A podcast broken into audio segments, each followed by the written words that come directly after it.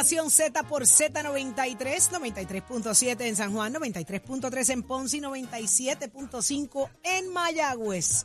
Estamos más que listos en esta nueva hora, muchas cosas por pasar. Estará con nosotros Edwin Mundo, director de campaña de Pedro Pierluisi, y también estará con nosotros Luis Javier Hernández, el presidente de la Asociación de Alcaldes de Puerto Rico y alcalde de Villalba. Así que esto promete. Estará con nosotros el presidente del Senado, José Luis Dalmao. Así que esto es un programazo que usted no se puede perder. Buenos días, Jorge. Buenos días, Eddie. Saudi, buenos días Eddie, buenos días Puerto Rico, que ya está conectado con nosotros, 7 y 2 de la mañana, comienza una nueva hora en Nación Z, listos, prestos y dispuestos, porque todo comienza aquí. Buenos días Eddie. Buenos días Jorge, buenos días Saudi, buenos días a todos los amigos que nos sintonizan esta nueva hora de esta nueva mañana de lunes 23 de octubre del 2023. Weekend llovió bastante. Estaba bueno para quedarse en la cama, pero ya hoy hay que ir a trabajar, así que si todavía Di- no te has quitado tú la el frisita, el sábado. Todo el día. todo el día, La literal, con la en, frisita. en la oficina. Ajá, ajá. Empatado en la frisa, dilo. Muchacha, duro, eso es que hay que re, re, re, ¿cómo se llama? Reactivarse, re- Recuperarse. recuperarse, Sí, gracias. Regenerarse. Levántate que el despertador te está velando y te agarra el tapón, Sadiri Vera. Así mismo es, y ya está en línea telefónica con nosotros Edwin Mundo. Buenos días, director de campaña de Pedro Pierluisi. Buenos días Edwin. Buenos Buenos días. días, Saudi. Buenos días, Jorge. Buenos días, Eddie. Buenos días, los amigos de Nación Z. Edwin Mundo preferiría obviamente que no existieran primarias y evitar qué. ¿Qué le preocupa a Edwin Mundo? Pues me preocupa tener que votar 5 millones de dólares que podemos recoger Votar. a diciembre Votar. primaria. Votar. Votar. Cuando tú ves cómo está la gente en la calle, como tú ves cómo está el liderato, como tú ves que se va dejando sentir esta posible primaria, que demuestra la experiencia, el tiempo, de conversar con la gente, que nuestra amiga comisionada no tiene ninguna oportunidad al final del, del evento. Una cosa es que tú estés en Washington y nadie te fiscalice y diga nada de ti y haga campaña, a que te tengas que entrar al ruedo eh, y siguen pensando en que esto es una primaria con Acevedo Vilá, que estaba muerto en aquel momento. No, esto es un gobernador que todos los sondeos, todo demuestran que tiene respaldo, que tiene el dinero, que tiene la gente, que tiene el liderato para conducir el, la isla, el gobierno. Y no eso, lo único que te dicen es, ah, no lo quieren, pero ¿quién no lo quiere? Porque donde quiera tú te metes, la gente 50-42, está dice la encuesta de Noticel que está eso. bueno, las encuestas hay que verlas en el momento en que se hacen. Yo a favor, de, uso a para favor del gobernador, me imagino que ya la viste. Claro, claro, pero yo las uso. eh, Y esta para muestra se identifica como estadista, ¿eh, Edwin, o PNP. Claro, lo, a- se la debes enviar a Aníbal, que decía que estaba 80-20 cuando esto, esto empezó, después 70-30, 60-40, y las encuestas ya dicen otra cosa. Tú no puedes hacer encuestas bajo un palo, eh, ni en la sala de tu casa como la que hizo Zaragoza. Tienes que hacer encuestas reales. ¿Cómo? y hacer, son- hacer sondeos de verdad y visitar la gente. Cuando tú reorganizas un partido como lo reorganicé este servidor, Vanessa y Carmelo y el gobernador, te das cuenta porque la gente, tú las ves, las, las sientes, las tocas, y esos son los que al final del día van a ser funcionarios, van a buscar la gente para votar, son los que van a llevar el mensaje. Y en esa base está 80-20 a favor del gobernador. Esto es un Tiene asunto, 28 de 36 alcaldes. esto es un asunto de convicción de la comisionada o esto es un asunto de gente a su alrededor que le dijo, que le dijeron dale para adelante, vamos a doñarnos de esto. Yo creo que más un deseo, ella tiene- tenía un deseo que ha sido alimentado por alguna gente que por sus actitudes y su forma de proceder no han tenido los espacios, como es el caso de Nelson Cruz, que perdió desastrosamente en una primaria. Eh, y otros, cuando tú ves la gente que se rodean en esa campaña todas las noches en una marquesina, son los candidatos derrotados de este partido, excepto, yo tengo que reconocer que tiene gente de mucha valía como el alcalde de Bayamón, la alcaldesa de Burabo, mi amiga eh, de Vega Alta, María Vega, José Sánchez, y para de contar. Y ahí para abajo no hay más respaldo de gente que realmente puedan tener algún tipo de liderato. No te escuché nombrar a Eh, Vega Borges en esa lista. Pues, porque Vega Borges no es alcalde. Se estaba hablando de alcaldes con liderato. Mm. Vega Borges es una buena persona, mi amigo personal, mi hermano, eh, a quien aprecio mucho, que muchas veces lo han usado para llevar un mensaje equivocado. Y aunque él le decía en privado que uno no puede perder credibilidad, porque al final del día lo único que tienen los políticos y los seres humanos es la credibilidad. Y si a mí Pedro Pierluisi me dice que, que vaya a decir que esto está 90 días, le digo, Pedro, no me, no me, no me mandes a morir en la, en la carretera que me pueden aplastar, porque al final todo el mundo va a hacer los números. Y por eso yo decía, inclusive al principio, que ella estaba al frente, pero que esto era una carrera larga y que en su momento la íbamos a alcanzar. Edwin, hay una la expresión tuya, que hay una expresión tuya que parecería indicar que para comisionada residente ustedes sí la quieren y que se des- que desista y que regrese y que y que la Claro. y que la dupla es más fuerte Claro. con ella. ¿Te sostienes Claro, en eso? Sí, y por eso le dimos hasta el 5 de noviembre para que regrese a su casa, a su posición real, porque nosotros también encuestamos y esa papeleta de Pedro Pizzi gobernador y Ujú. Jennifer comisionada es invencible en este momento. Eh, vamos a alcanzar sobre el 45% de los votos en Puerto Rico. Y si después de todo y de todo lo que ella ha dicho, ustedes harían campaña de nuevo si ella desiste y va a la comisaría residente, ustedes harían campaña mano a mano y se chocarían las manos como en los anuncios del 2020. Yo, yo no sé tú, pero yo tengo, tengo una hermana y nos Ujú. dábamos de arroz y de masa, nos entraban a burrunazo, mi mamá nos amarraba una silla los dos mirándonos todo el día y después nos daban un beso y seguíamos para adelante. ¿Sabes? Esas cosas pasan en la familia, eh, Eddie, tú lo sabes, Mm. y en política más. Y ahí pues uno tiene que reconocer que si quieres ganar tienes que pasar la página y tienes que echar hacia adelante y agua pasada no mueve molino. Si la comisión regresara, pues con mucho gusto la abríamos los brazos como hizo el papá aquel que recogió al hijo pródigo, le dijo, cámbiate de ropa y echa para adelante y así iríamos con la comisionada. Y si estuvieras en el otro lado, ¿cómo salvas cara y haces eso? Pues como pasa, como debe pasar después de la primaria, cuando ellos pierdan tienen que olvidarse lo que pasó y regresar.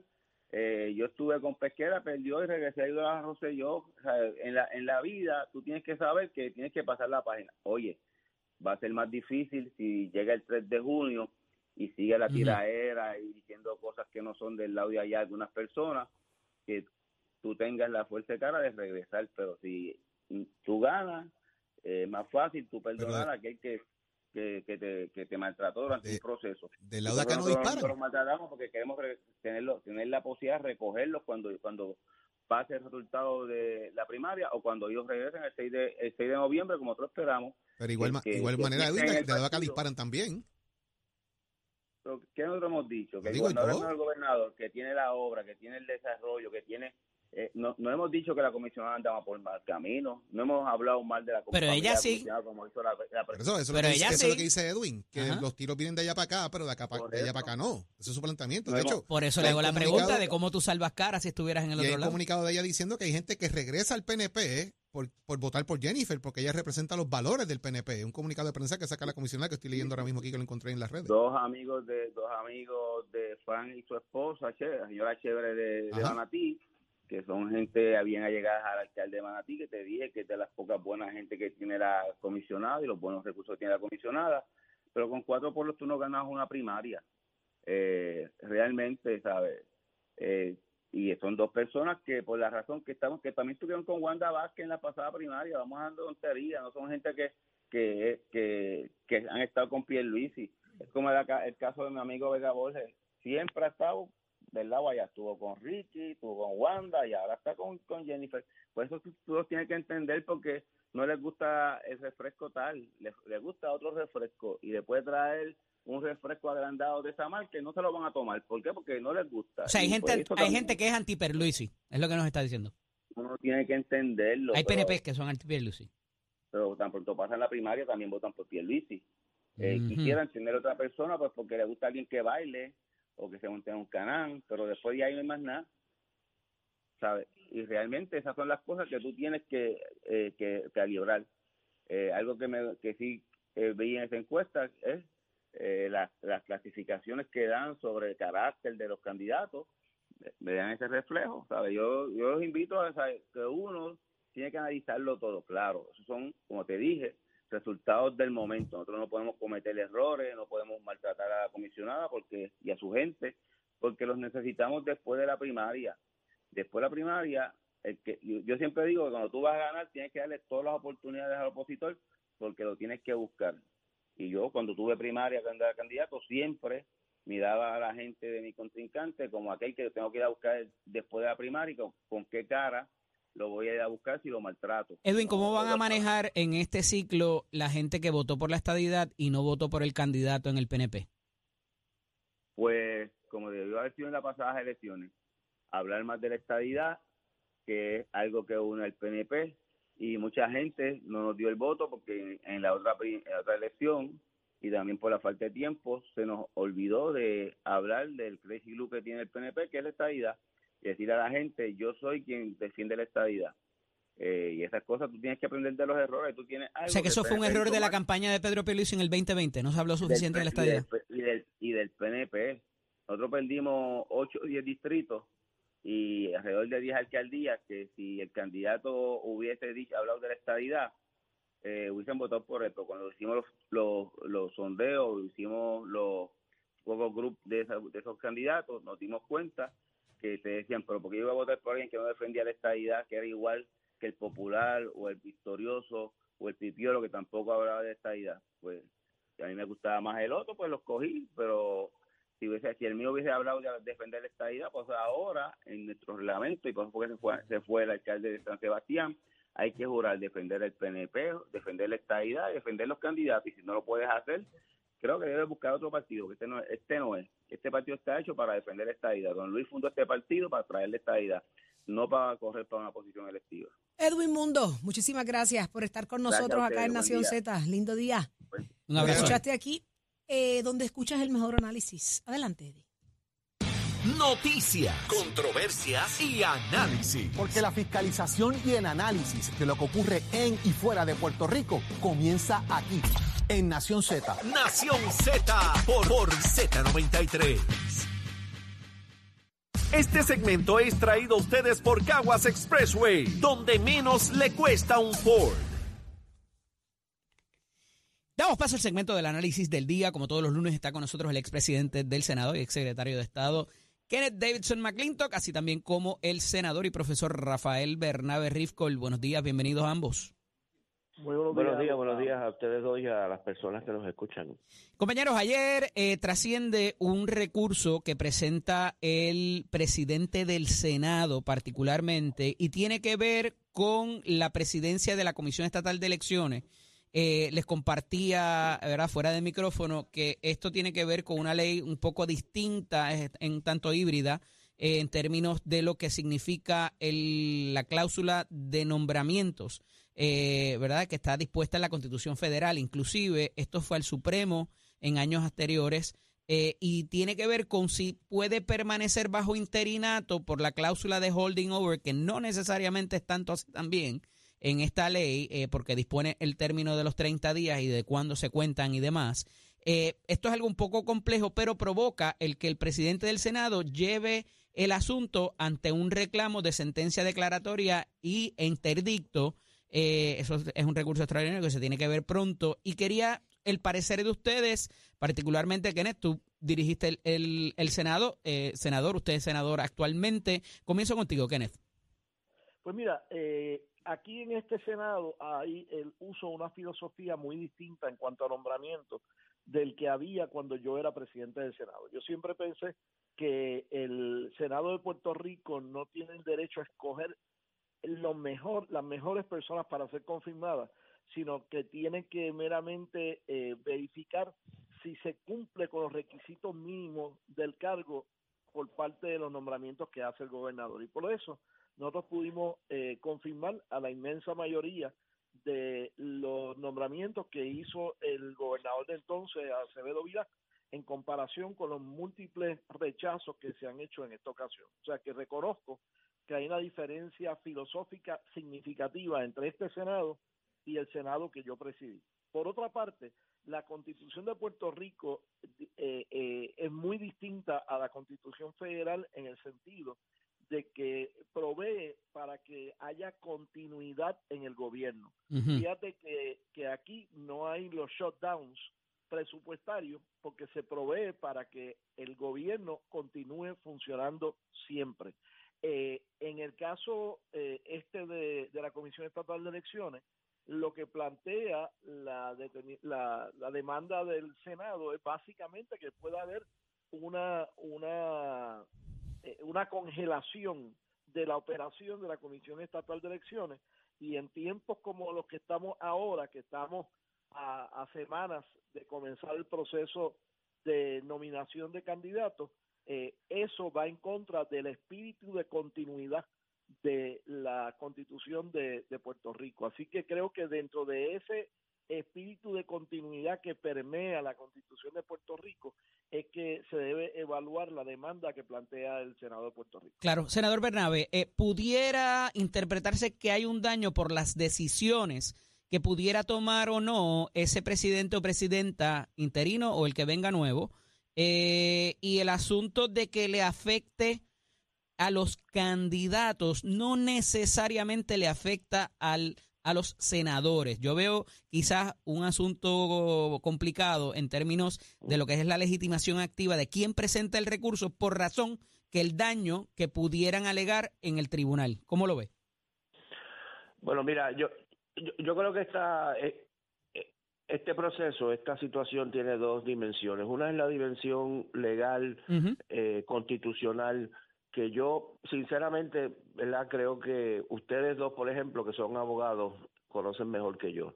Eh, yo creo que el país, el público, la mayoría de la gente, incluyéndome, que no somos abogados, lo que nos preocupa más es que el proceso electoral y la Comisión Estatal de Elecciones tenga la confianza del país de que es un mecanismo que es imparcial, que no está sometido a ningún partido político y que puede conducir eh, los procesos electorales de la manera más transparente posible.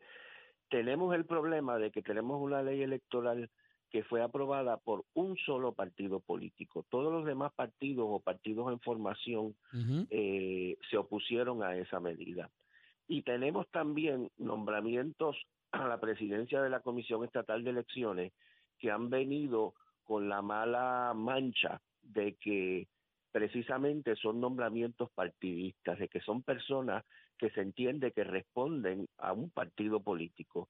Y yo creo que debiera haber un esfuerzo de todos los partidos, incluyendo el nuestro, bueno, esa es nuestra posición, de tratar de conseguir una persona, más allá del proceso, más allá de, de si tengo derecho o no tengo derecho a, nombrar esta persona, de tratar de buscar una persona que tenga una un prestigio y, y, que no esté vinculada, que no esté asociada, que no venga de la tradición de, de ser este, eh, eh, afiliado a un partido, etcétera, eh, y que pueda precisamente presidir este proceso de la manera más imparcial posible, que es lo que, lo, lo que yo creo que ha estado ausente de todas las partes.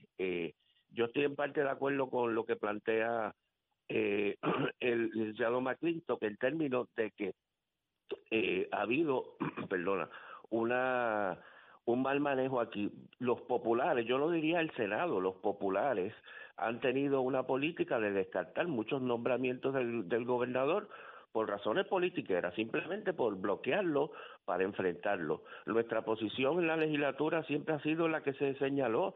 Nosotros no estamos ahí para escoger el gabinete del gobernador, el gobernador escoge su, su gabinete. Nosotros estamos ahí para asegurarlo que la persona que nombre cumpla con unos requisitos mínimos, ¿verdad? Para poder estar en ese puesto.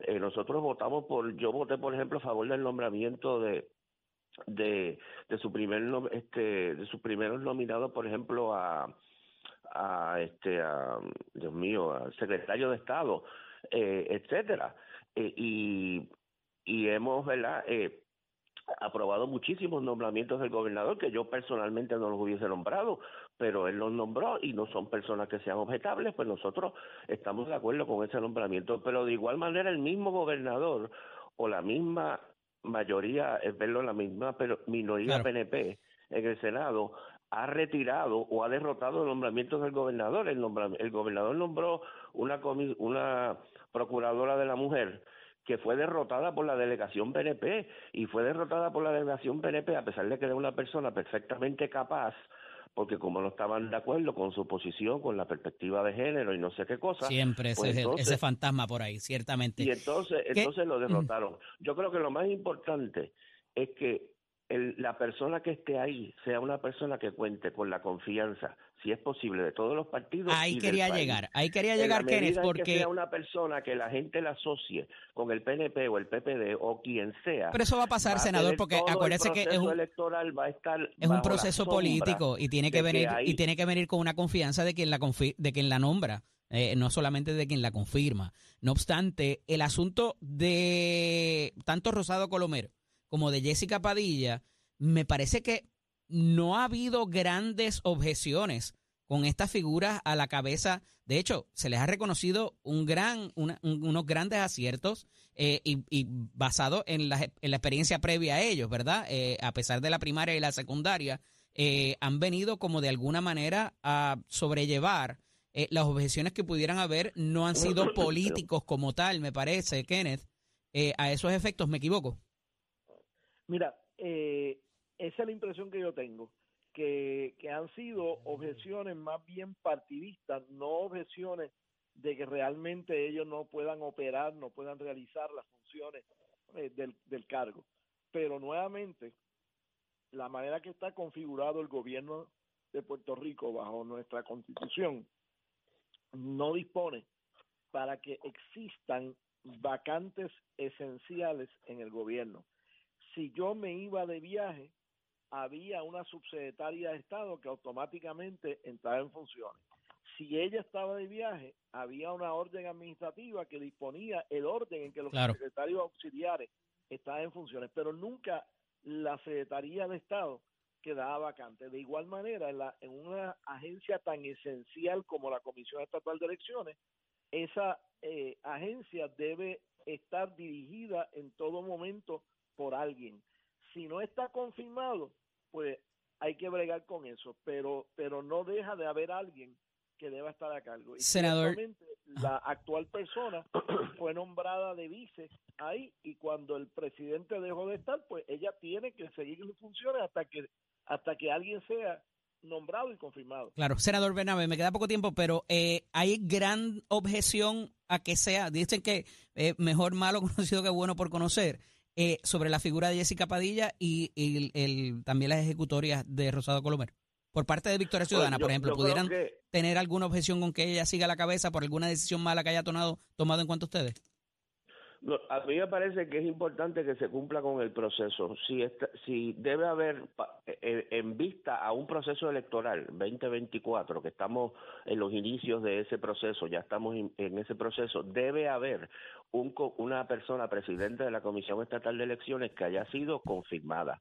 Eh, no debe ser una persona que sea objeto de disputa, objeto de objeciones, objeto de, de debate. Debe ser una persona que ha sido nombrada, que ha sido confirmada y que en la mayor, en lo, en lo más que sea posible, cuente con la confianza del país de que va a ser una persona objetiva, de que no está ahí representando a un partido político. Yo creo que eso es lo mejor. Si no, nos vamos a pasar todo el No me ha contestado la 2024 pregunta, senador. ¿Ha tomado malas decisiones para con Victoria Ciudadana? ¿Ustedes tienen alguna queja sobre ello? ¿Sobre ella no, o Rosado no, no he hablado con la comisionada electoral sobre esa situación. Realmente no te podría contestar la pregunta responsablemente. Ok. Este, eh, eh, en cuanto a eso, pero te insisto que en la medida que no es una persona confirmada y que no es una persona que cuente con la evidentemente no cuenta con la confianza de un sector de político del país. Yo creo que eso ya plantea la necesidad de que vaya un proceso de confirmación, que sea ella o sea quien sea. De otro modo, nos vamos a pasar el 2024, cada vez que la persona tome una decisión, discutiendo y debatiendo que es una persona que no está confirmada, discutiendo y debatiendo si está ocupando el puesto eh, adecuadamente o legalmente, discutiendo y debatiendo si está siendo parcial o no está siendo imparcial. Eh, y es algo que debiera evitarse en lo más posible, precisamente De cuando acuerdo. vamos camino de un proceso electoral. Bueno, agradecido de ambos que estuvieran con nosotros la mañana de hoy. Una discusión muy rica y tiene muchas vertientes, así que continuaremos hablando sobre esto. Se me cuidan. Un abrazo. Muchas gracias. Excelente día. Continuamos.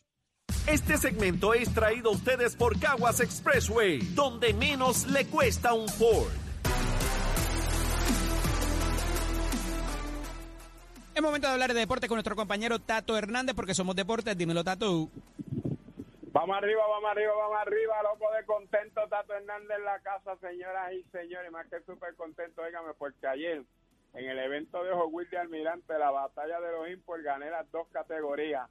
La categoría debutante en los import europeos y la categoría de los japoneses, JDM. Miren ahí la foto, ahí se puede, director. Don Tato, primer lugar con Wilca, segundo Team Tennessee, tercero Mecánica Pilón y los Ñame Racing de Ajunta. Así que se la deje caer de qué manera. 740 carritos gané la primera posición. Mientras tanto, a nivel de Orlando, tremendo eventazo, el Orlando World Sport Compass, donde quiero felicitar al conductor, gran chofer de amigos, Yomar, el Gómez. Este caballero corrió tres categorías y las ganó las tres. Ganó la categoría String a bordo del Soyan, ganó la categoría Steel Row a bordo del Ian y ganó la categoría 7.50 Index en la azul. Así que felicidades para Yomar en este gran evento en la pista de Orlando, pero no tan solo se queda ahí. La categoría Oscur dio el pase más cerrado en la historia de este evento cuando se enfrentaron el ANER contra el Maquinón en los controles Betún. Maquinón hizo 6.571 y Anel hizo 6.579 a 212 a 213 millas. Así que felicidades a Betún que pasó a la final y esto fue lo más importante acontecido en este gran evento de Orlando en la Wall Street. Oiga, que estuvieron a la verdad que de qué manera, señora y señora. Así que felicidades a todos los muchachos, a toda la gente de Orlando. En cuanto a Isaiah Roja, estuvo en el evento de, lo, de la PDRA allá en Virginia. La categoría cualificó número 13, los mejores 16 del mundo. En primera ronda, pues, nos tocó correr contra el campeón y en una carrera cerrada perdimos. Y Roja estableciendo 3-6-5 en su por Usted se entera aquí en Nación Z Somos Deportes con los pisos de MT Escuela que te informa estamos en el proceso de matrícula para nuestras clases que comienzan en noviembre. 787-238-9494 es el numerito de llamar. 787-238-9494 es el numerito de llamar. ¿Usted le gusta la refrigeración, aire acondicionado? ¿Le gusta la mecánica diésel? le gusta la mecánica marina, le gusta la mecánica automotriz, la mecánica racing, es sencillo. Es una vueltita por cualquier de estos recintos, 787-238-9494. Compare facilidad de equipo y toma tu la decisión de estudiar en Mestre College. Oiga, chamo, give it on que tengan buen día.